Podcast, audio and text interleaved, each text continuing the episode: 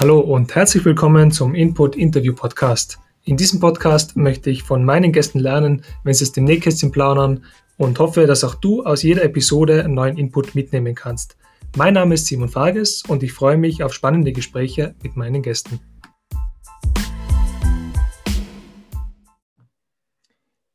Heute habe ich ganz einen besonderen Gast bei mir. Zu Gast ist heute Martin Kaswum, Gründer und Geschäftsführer von Chakra 2. Hallo Martin, wie geht's dir?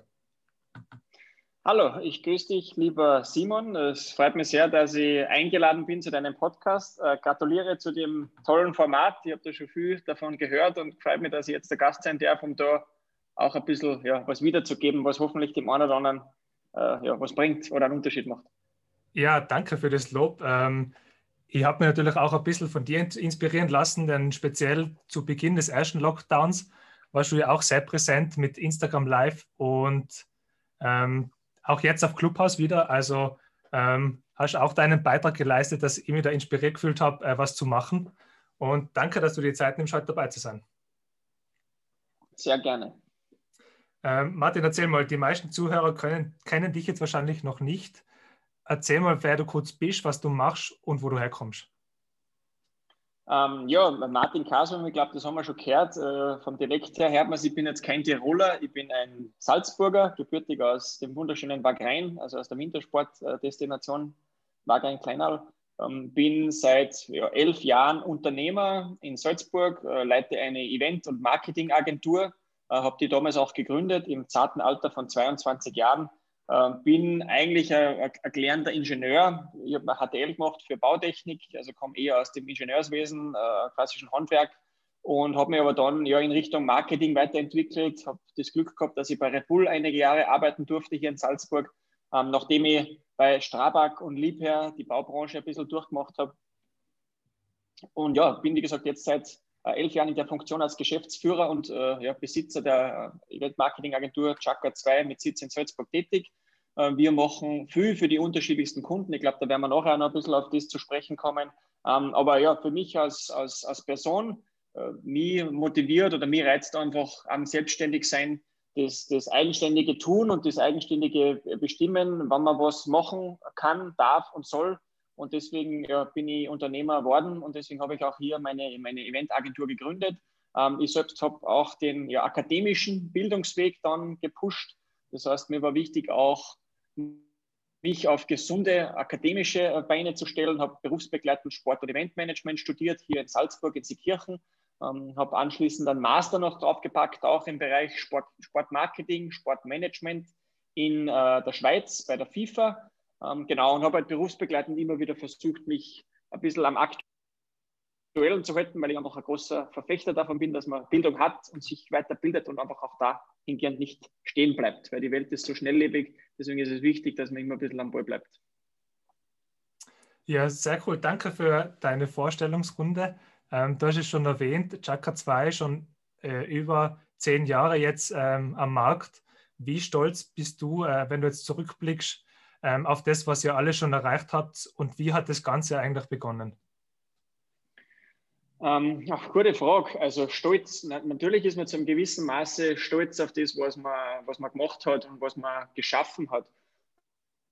Ähm, ich glaube, zehn Jahre ist eine lange Zeit. Wie gesagt habe, ich habe mit 223 die Firma äh, gegründet, aus der Traufe gehoben. Ich tue mir, oder wir haben es natürlich leichter getan. Ich habe das damals mit meinem besten Freund gegründet, weil man in der Eventbranche oder im klassischen Marketing jetzt keine großen Maschinen braucht. Ich habe keine Investitionen für große Wirtschaftsgüter. Ich habe im Endeffekt Endeffekt einen Computer braucht und ein bisschen was zwischen die Ohrwaschel. Und dann hat man eigentlich gleich beginnen können, äh, ja, mit einem kreativen Prozess und hier Veranstaltungen zu organisieren oder Marketing-Support anzubieten. Das war so ein bisschen unsere, unsere Motivation. Ähm, wie gesagt, natürlich ist man stolz auf das, was man aufgebaut hat. Ähm, es war auch nicht immer selbstverständlich. Wir haben 2010 gegründet. Das war kurz nach der ersten oder nach der damaligen Wirtschaftskrise 2008. Und auch da hat, haben viele bekannte Freunde, Familie auch gesagt, ja, bist du wahnsinnig, in dieser Zeit jetzt gründen, das ist doch komplett das Kontraproduktive, wieso machst du das, den sicheren Job an den Nagel hängen. Ähm, aber ich glaube, vor allem, wenn man Unternehmer ist oder wenn man selbstständig wird, ist ein gewisses Risiko einfach immer dabei und die schwingt auch immer mit. Und wenn man das nicht auch irgendwie bereit ist einzugehen, dann ist man eh am falschen Platz und dann ist es besser, man bleibt Angestellter.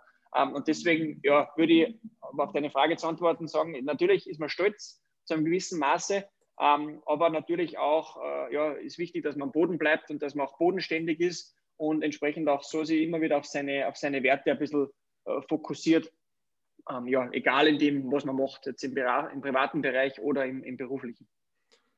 Und was war jetzt euer erstes Event? Also du hast gesagt, deinen besten Freund gegründet, ähm, aber wie hat es wirklich begonnen? Ähm, ja, gute Frage. Also wie, es hat bei uns begonnen, also es hat bei uns begonnen in dem Zusammenhang, dass wir bereits einige oder ich als Privatperson einige Events bereits organisiert hatte nebenher weil ich habe die Firma gegründet im Juni 2010.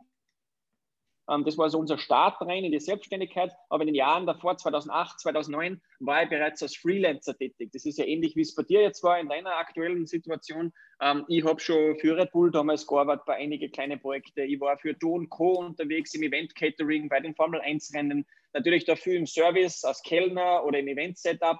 Das heißt, man hat da schon seine ersten Erfahrungen geknüpft. Und das war vielleicht ein bisschen so auch die Triebfeder, weil damals habe ich auch meinen äh, ja, besten Freund, äh, den Veit, damals kennengelernt und mit dem Veit auch gemeinsam gesagt, du, lass uns da auf ein Backel hauen und lass uns einmal was probieren und gleich eine GmbH gründen, um hier äh, ja, Events zu organisieren.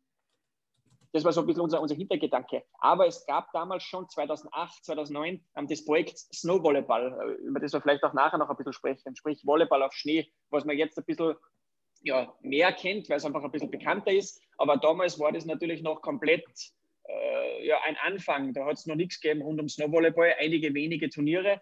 Aber wir haben gesagt, na, um das in eine saubere Form zu gießen und auch weitere Veranstaltungen anzubieten, wollen wir diese GmbH gründen, wollen wir eine Eventagentur gründen und dann mit den ersten Veranstaltungen reinstarten. Also für uns war klar, als wir im Juni 2010 gegründet haben, dass unsere erste große Veranstaltung das Snowvolleyball 2011 werden wird. Also das war uns bewusst. Aber wir haben zwischenzeitlich natürlich auch andere Veranstaltungen gemacht. Das waren Musikclubbings, ich glaube im Sommer 2010, also in den ersten Wochen, Monaten, haben das natürlich voll in die Hosen gegangen ist, weil da haben wir uns komplett verkalkuliert und das hat auch nicht funktioniert. Also ich glaube, das ist wichtig, auch, dass man mal früh scheitert, um auch zu wissen, äh, wie es nicht geht, weil man dann einfach vorsichtiger ist und vielleicht ein bisschen konservativer denkt. Ähm, und wir haben, äh, das ist auch ganz eine lustige Anekdote, im Sommer, also in unserem ersten Sommer 2010, ein äh, Saudrogrennen organisiert. Also jetzt unvorstellbar, wenn man zurückschaut, weil das ja ganz was eine verrückte Out-of-the-Box-Idee war. Aber das haben wir in unserer Heimat umgesetzt, in den Salzburger Bergen. Und das war einfach de facto ja, ein klassisches Saudrogrennen in einem Speicherteich in einem Skigebiet. Äh, das ist super angekommen, hat gut funktioniert. Wir haben da relativ schnell gute Partner an Bord gezogen und haben das gemeinsam dann auch mit den Bergbahnen organisiert. Also das waren so unsere wirklichen Basic-Anfänge. Da waren aber auch schon einige hundert Teilnehmer.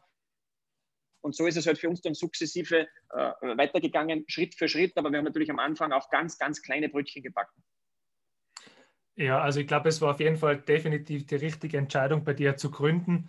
Ähm, und äh, der Erfolg gibt dir ja recht, äh, auf Snowvolleyball kommen wir gleich zu sprechen. Ähm, das ist eine Erfolgsgeschichte auf jeden Fall, aber vielleicht erklären wir nochmal den Zuhörern, für was steht Chakra 2, also der Name. Wie bist du auf das gekommen? Das ist ja sicher eine der häufig gestelltesten Fragen an dich.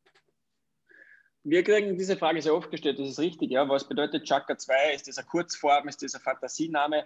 Ähm, auch ganz einfach gesagt, mit meinem besten Freund gemeinsam haben wir äh, damals, wie gesagt, viel auf der internationalen Eventbühne gearbeitet, nicht nur beim, also für Do Co. hauptsächlich, nicht nur bei UEFA Champions League Finale oder bei der Formel 1 oder beim Reitturnier in Aachen oder beim äh, WTA Tennisturnier in Madrid. Also da waren die unterschiedlichsten Events, wo wir waren. Und unser Credo, weil ich viel mit ihm zusammengearbeitet habe, war immer eigentlich so dieser, dieser, dieses Motivationswort, Chaka Chaka, jetzt gehen wir Gas und jetzt machen wir noch was. Aber das war eigentlich immer so eine Floskel, die was äh, wir gesagt haben. Ähm, und als es dann konkreter wurde, im Sommer 2010, als wir gegründet haben, hat es dann auch ja, geheißen, jetzt muss ein Name her, was nehmen wir für einen Namen? Es gab in Salzburg schon einige Eventagenturen oder natürlich auch österreichweit, äh, wenn man auf unseren großen Bruder, sage ich immer, schaut, die WWP zum Beispiel, äh, man kann mit Initialen arbeiten, man kann andere Fantasienamen machen, die was sich vielleicht auf Event und so weiter beziehen, aber uns hat irgendwie Chaka Chaka taugt und das hat, haben wir cool gefunden. Ähm, und wir haben uns dann schlau gemacht, ob wir das so nennen dürfen und äh, da war laut Patentrecht oder Markenrecht bereits jemand mit dem Namen Chaka Chaka lizenziert. Und uns ist ganz ehrlich gesagt dann die Zeit davon gelaufen, weil wir die ersten Kunden gehabt haben. Wir haben die GmbH braucht, wir haben Rechnungen schreiben müssen. Deswegen haben wir gesagt, weißt du was, wir nennen das Ding einfach Chaka Chaka, aber quasi halt so Chaka hoch 2 ähm, mit dem Aspekt. Und deswegen ist im Endeffekt der Chaka hoch 2 haben es wir, glaube ich, im ersten Jahr genannt. Irgendwann haben die dann gesagt Chaka 2 und mittlerweile äh, sind wir die Chakas und das hat sich jetzt so ein bisschen eingebürgert. Ist sicher ein freakiger Name, der jetzt nicht Standard ist, äh, vielen Leuten im Gedächtnis bleibt, aber auch sehr abstrakt immer wieder wirkt, ohne, ohne großen Eventbezug. Aber das ist im Endeffekt, long story short, die, die Entstehungsgeschichte dazu. Ähm, ich werde später nochmal auf den Namen und eure Werte zu sprechen kommen, ähm, weil ich das ganz interessant finde, wofür euer Name und die ganze Agentur eigentlich steht. Aber wir haben es vorhin schon angeschnitten, Snowvolleyball. Du bist eigentlich kein Volleyballer, aber hast ein Snowvolleyball-Turnier aus der Traufe gehoben. Wie ist es dazu gekommen?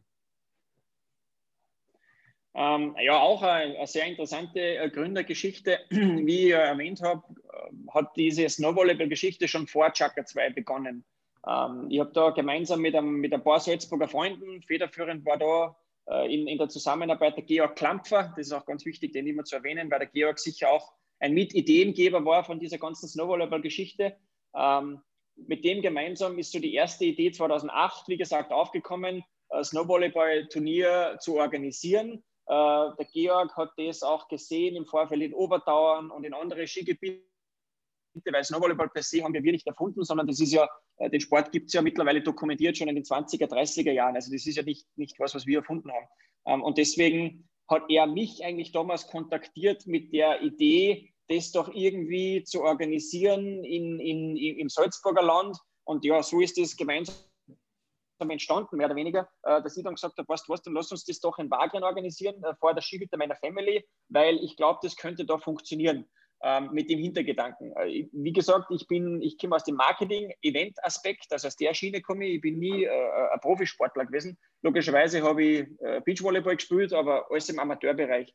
Ähm, nur ich habe relativ schnell, glaube ich, einfach verstanden, ein Produkt daraus zu machen. Und wir leben ja in Österreich, du und ich.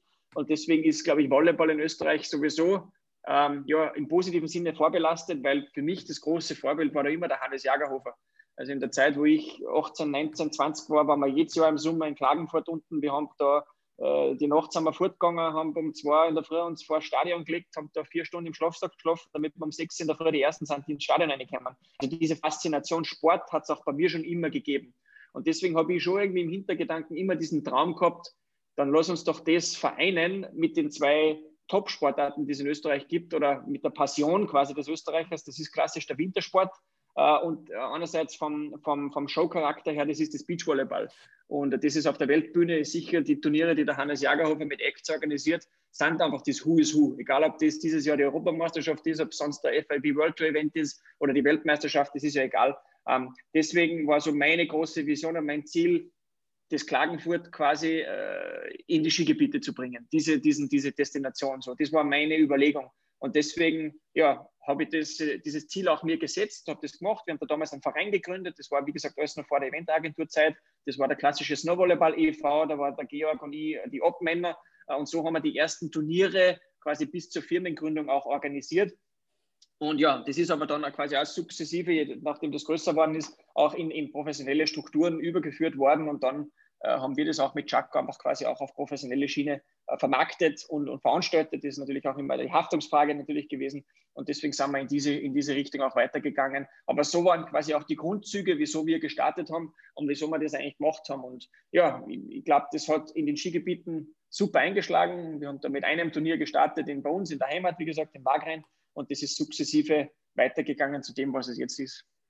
Ja, jetzt ist es mittlerweile eigentlich ähm, eine europäische Serie und es gibt auch ähm, Turniere vom Weltverband, von der FAWB.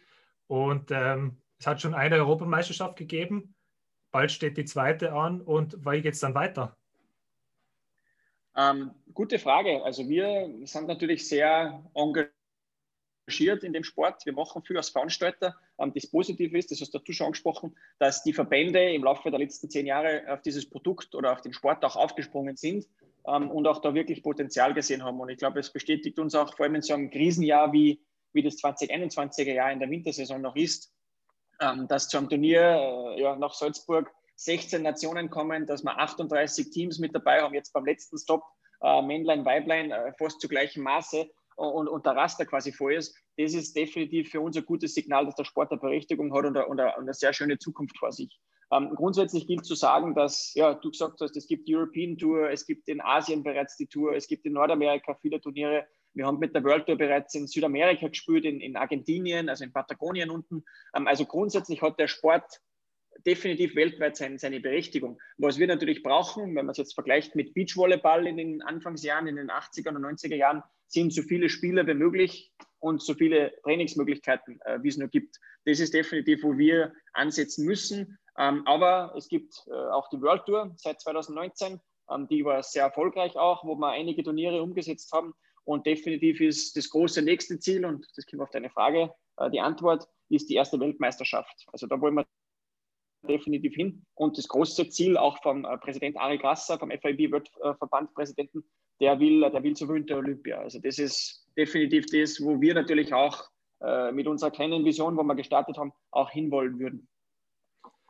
Ähm, der Sport hat sich auch ähm, im, im, Sport selber entwickelt. Nämlich am Anfang waren es ja eigentlich Beachvolleyballer, die ähm, da im Winter zum Spaß gespielt haben. Und mittlerweile gibt es ähm, von den Verbänden nominierte Sportler, die da hinkommen. Und auch die Anzahl der Spieler am Feld hat sich verändert von zwei auf drei. Und ähm, das war eigentlich eine sehr wichtige Regeländerung. Was hast du noch alles beobachten können, was sich da in dem Sport verändert hat? Ähm, ja, das war, da sind viele Veränderungen gewesen. Ich glaube, das wird wahrscheinlich jetzt auch den Zeitraum sprengen, weil da müsste man einen eigenen Podcast machen nur über Snowvolleyball. Aber es ist grundsätzlich so, die, die wichtigste Entscheidung für uns war als Veranstalter und de facto so 2000 2010 bis 2015 waren wir die einzigen Snowvolleyball-Veranstalter, die das professionell umgesetzt haben. Mittlerweile zum Glück gibt es viele, die das machen ähm, und, und auch damit Geld verdienen, was auch, auch gut ist. Und auch natürlich Firmen, die was die sponsern. Ähm, aber in den ersten Jahren waren wir, wie du gesagt hast, eine wilde Spaßserie ohne CEV, ohne FIB, ohne den österreichischen Volleyballverband so wirklich involviert. Ähm, und die erste große Entscheidung für uns war, wollen wir uns diesen Verbandsstrukturen anschließen? Ähm, und wir haben aber alles untergeordnet dem, dem Ziel Olympia. Und wir wissen, wenn du olympisch sein willst, egal in welcher Sportart, brauchst du einen starken Verband, der Lobbying für dich macht und der sich entsprechend auch für dich einsetzt auf der olympischen Bühne. Ähm, und nichts Besseres wie die FIWB, weil das ist definitiv einer der großen Sportverbände, äh, vor allem was Sommerolympia betrifft. Und die FIB könnte auch der erste Verband sein, der äh, mit einer Sportart oder mit seinem Sport im Sommer- und Winter Olympia gleichzeitig präsent ist. Das darf man auch nicht vergessen. Ähm, und deswegen war das, glaube ich, für uns so der erste Key-Moment 2015, dass wir uns da professionalisieren mit den Verbänden. Äh, und dann logischerweise der nächste Schritt war, äh, wie die Regeländerung kam, mit drei Feldspielern zu spielen. Das ist auch vor einigen Jahren passiert, äh, erst 2000, Ende 2018. Ähm, da hat man einfach auch geschaut, wie sind die Chancen besser, wie kann man das Produkt verbessern und wie kann man den Sport verbessern, damit man auch zu Olympia kommt. Und da war eine ganz klare Ansage, eine Entscheidung auch von der FIB. Wir müssen uns mehr differenzieren vom Beachvolleyball und wir wollen ein bisschen eine, eine Symbiose finden zwischen Halle und Beach und das ist jetzt Snow geworden, weil es ja auch bei den Regeln die ein oder andere ja, Änderung oder den einen Unterschied gibt zum Beach. Deswegen sind das so die, die Kerngeschichten, die sie geändert haben, ähm, dass man jetzt bis 15 Punkte spielt, das hat sich auch eingependelt. Wir hatten damals sogar bis 21 gespielt, wir haben bis 11 gespielt, das gab es alles schon, aber jetzt wirklich seit einigen Jahren hat sich das manifestiert zwei gewonnene Sätze bis 15, drei gegen drei. Und mit dem wird man sicher auch die nächsten Jahre äh, stark stärker noch rausgehen.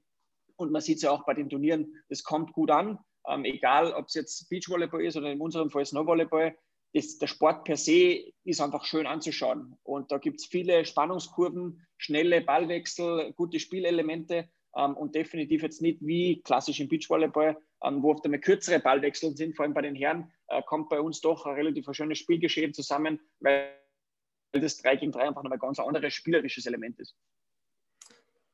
Ja, ähm, zum Snowvolleyball habe ich noch eine Frage. Äh, dann lassen wir das Thema gut sein.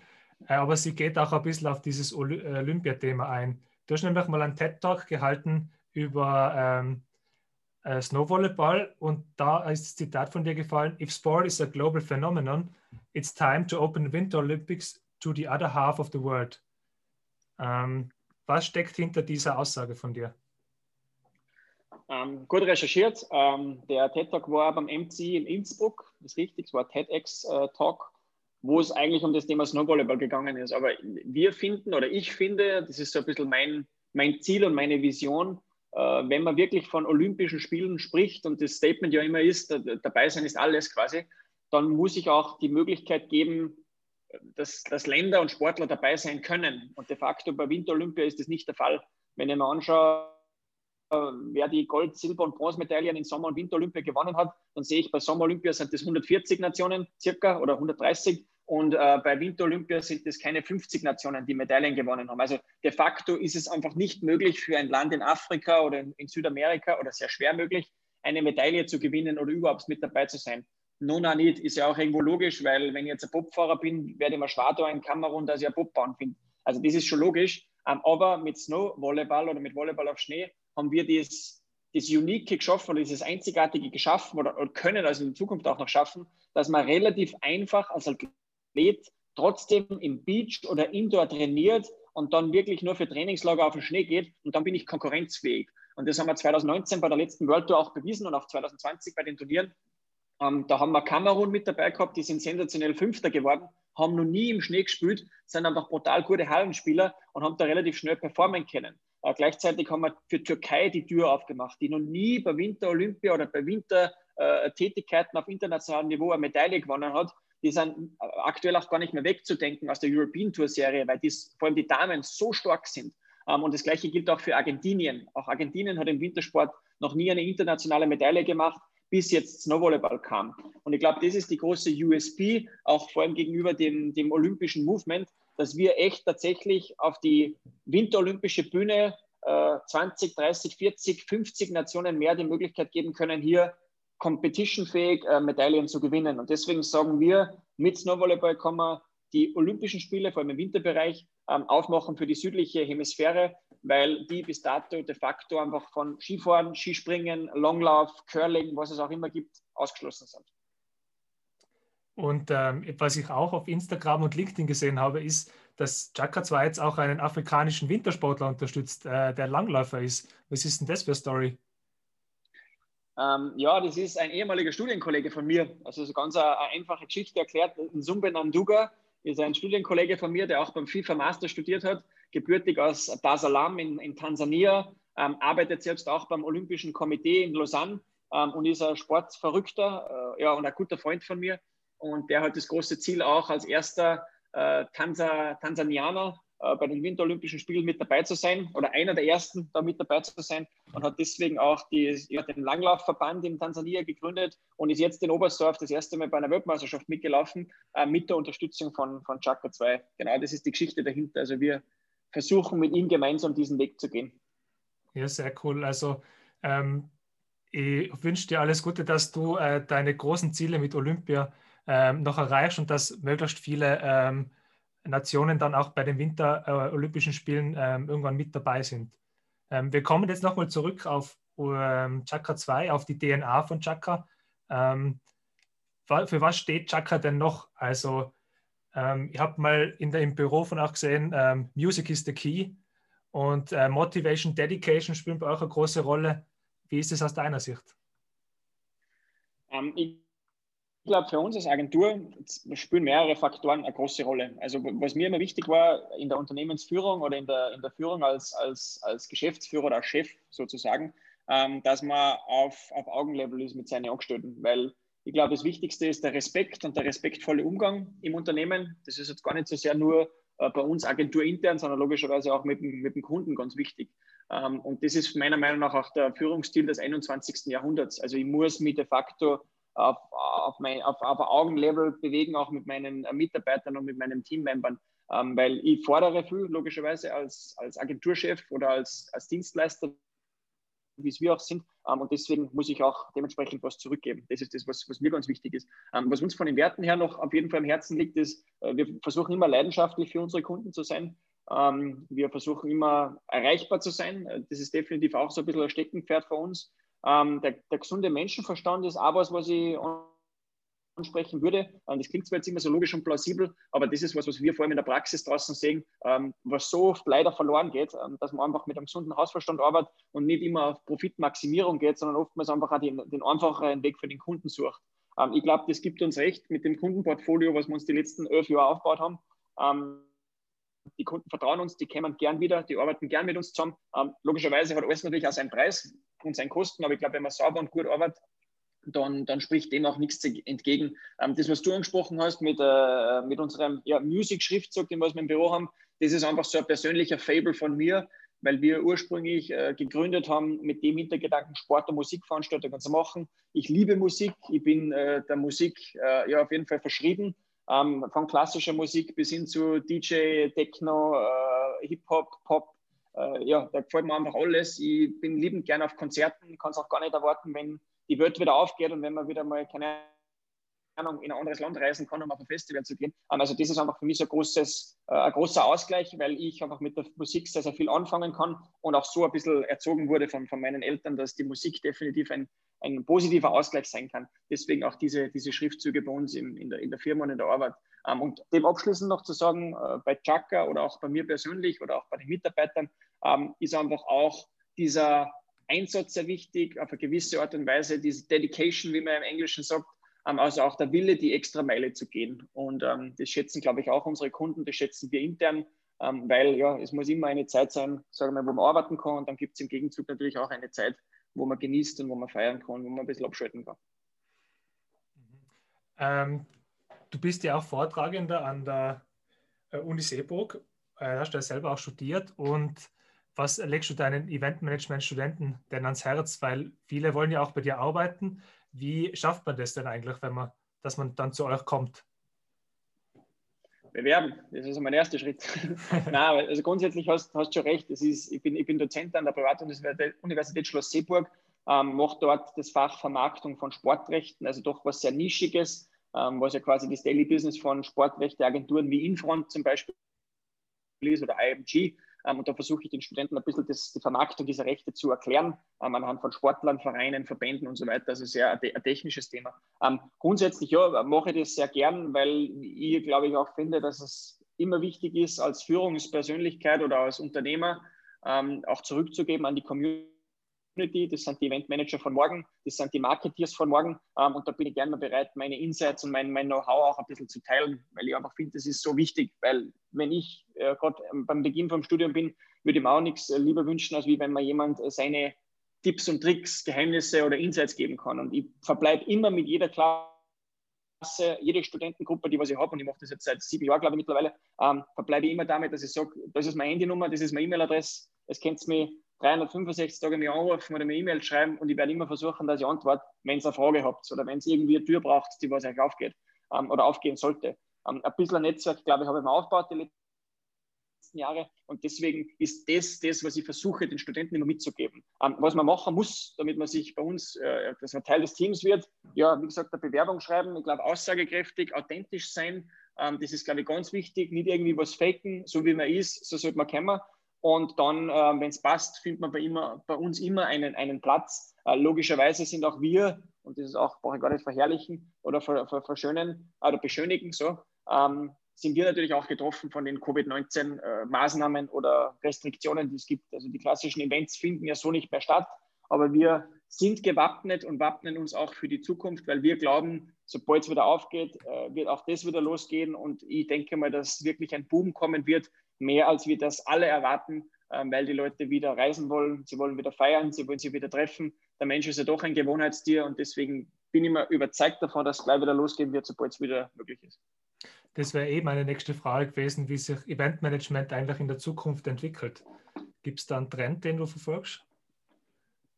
Am, am klassischen Trend glaube ich nicht. Man, wir sprechen jetzt natürlich in einer Zeit, äh, die nicht ideal ist, weil ja alles äh, der Digitalisierung unterliegt, möglicherweise. Deswegen ist das per se natürlich ein Trend, den was man vor allem im letzten Jahr gesehen hat. Es ist, wie es wir jetzt auch machen, alles digital, es ist alles online, es geht alles zum Streaming, ähm, es geht alles in Richtung Hybrid-Events. Ähm, es ist sicher super klasse zu sehen bei, bei großen Firmen, äh, die vielleicht noch irgendwelche Board-Meetings in Person gemacht hätten in Berlin oder in New York oder in London, wo dann jeder hingeflogen ist von der ganzen Welt mit äh, sündteuren Business-Class-Tickets. Da glaube ich sicher, dass man einen, einen, einen Imagewechsel, Trendwechsel sehen wird zu einem bewussteren Mieten oder vielleicht zu dem, dass man sagt, okay, Online-Meetings sind jetzt auch cool oder möglich, weil es ja keine Option gibt. Ähm, und das war, glaube ich, noch bis vor einem Jahr oder eineinhalb Jahren komplett undenkbar, dass man so große Business-Entscheidungen online machen äh, wollen würde, vor allem bei der älteren Generation. Ich sage jetzt bei uns, äh, Gen Y oder Gen Z, ist das was anderes. Aber vor allem die Babyboomer-Generation, die sind ja doch eher, ähm, eher beratungsresistent, was das Ganze betrifft. Also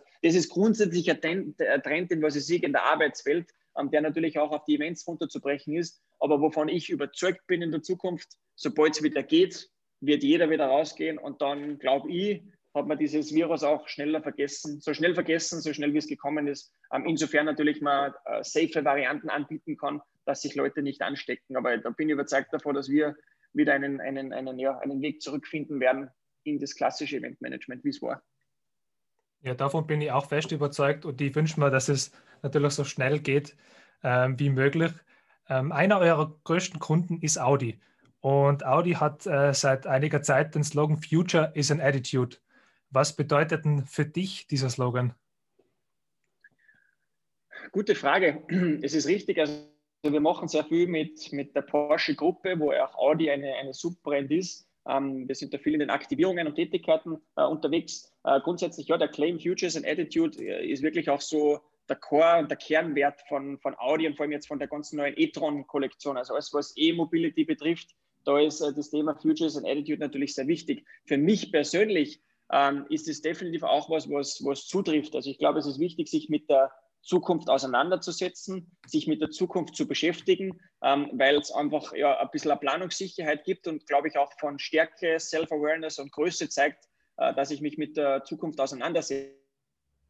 Äh, nicht schlimmer, als wie man ich sage, es ist mir eigentlich egal, was in einem Jahr zwei oder drei oder vier passiert, ähm, weil das ist ein bisschen auch wieder kurzsichtig. Ich glaube, es ist wichtig, sich mit sich selbst zu beschäftigen, auf eine gewisse Art und Weise auch einen Plan zu haben, wo will ich hin im beruflichen, wo will ich hin im privaten. Und das, glaube ich, versucht auch Audi mit dem ein bisschen äh, auszudrücken, ähm, dass es einfach eine Einstellungssache ist, dass ich mich mit der Zukunft beschäftige. Was wir da mit Audi Österreich vor allem gemeinsam entwickelt haben dieses Jahr, waren einige Eventformate, die im Hybrid- oder Online-Bereich so funktioniert haben. Das sind, unsere, das sind unsere Audi Live-Talks, die wir dieses Jahr gemacht haben, mit unter anderem Marcel Hirscher, Manuel Feller, Jesse Marsch von Red Bull und Co.